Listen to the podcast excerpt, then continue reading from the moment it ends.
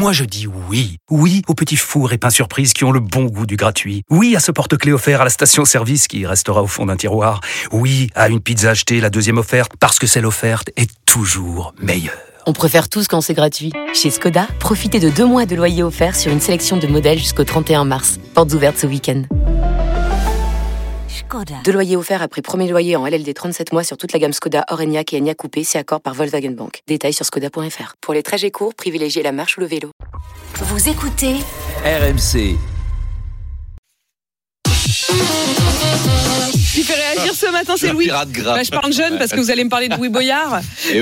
le député insoumis qui veut déposer un projet de loi pour empêcher Netflix d'interdire le partage de comptes. Oui, qui a dit que la gauche n'avait plus d'idéaux Eh ben voilà. Et ça Mm. fait réagir Franck de Menton qui nous dit c'est beau d'avoir des grands combats dans la vie. Avant, les communistes se battaient parce que les enfants mangeaient du charbon au petit déjeuner dans les mines du Nord.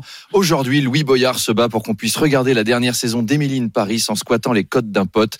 Alors, c'est pas cool hein, ce que fait Netflix. Enfin, de là à faire une loi quand même. Ça fait réagir aussi Pauline de Mulhouse qui nous dit ça va être compliqué de faire passer cette loi. Hein. Déjà, essayer d'expliquer à des sénateurs ce que c'est que Netflix. Ils appellent encore France 3 FR3. C'est pas gagné. Euh, alors, Antenne 2. Louis Boyard veut cette loi car de nombreux jeunes ne peuvent pas se payer Netflix et on a reçu ce message de Netflix. Bonjour, je suis Jean-Michel Netflix, patron de Netflix. Je comprends le point de vue de Louis Boyard, mais c'est un peu comme faire une loi pour avoir le droit de voler dans les magasins parce qu'on a faim.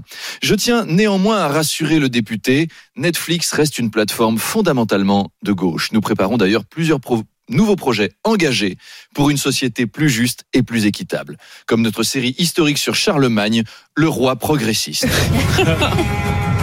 Nous sommes en l'an 800. Charlemagne, qui sera incarné par une actrice noire guatémaltèque avec une grosse barbe, c'est révolutionnaire, accède au trône. Malheureusement, son homosexualité est mal vue à l'époque. Ah. Son couple avec Didier de Lombardie, interprété par un authentique obèse polyamoureux issu des réserves d'Indiens d'Amérique, parce qu'on a- on n'a pas peur de casser les codes.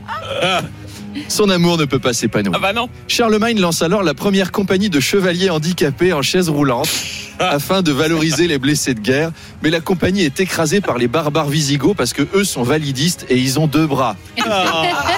Brisé par cette époque, Charlemagne se lance alors dans le projet d'une vie, inventer l'école, ce qui fait de lui finalement l'inventeur de la mixité sociale. Et ben, ça promet quel Oh, c'est merveilleux tellement projet. progressiste. Je sens qu'on va en réentendre parler. C'est tellement Netflix. progressiste, c'est trop beau.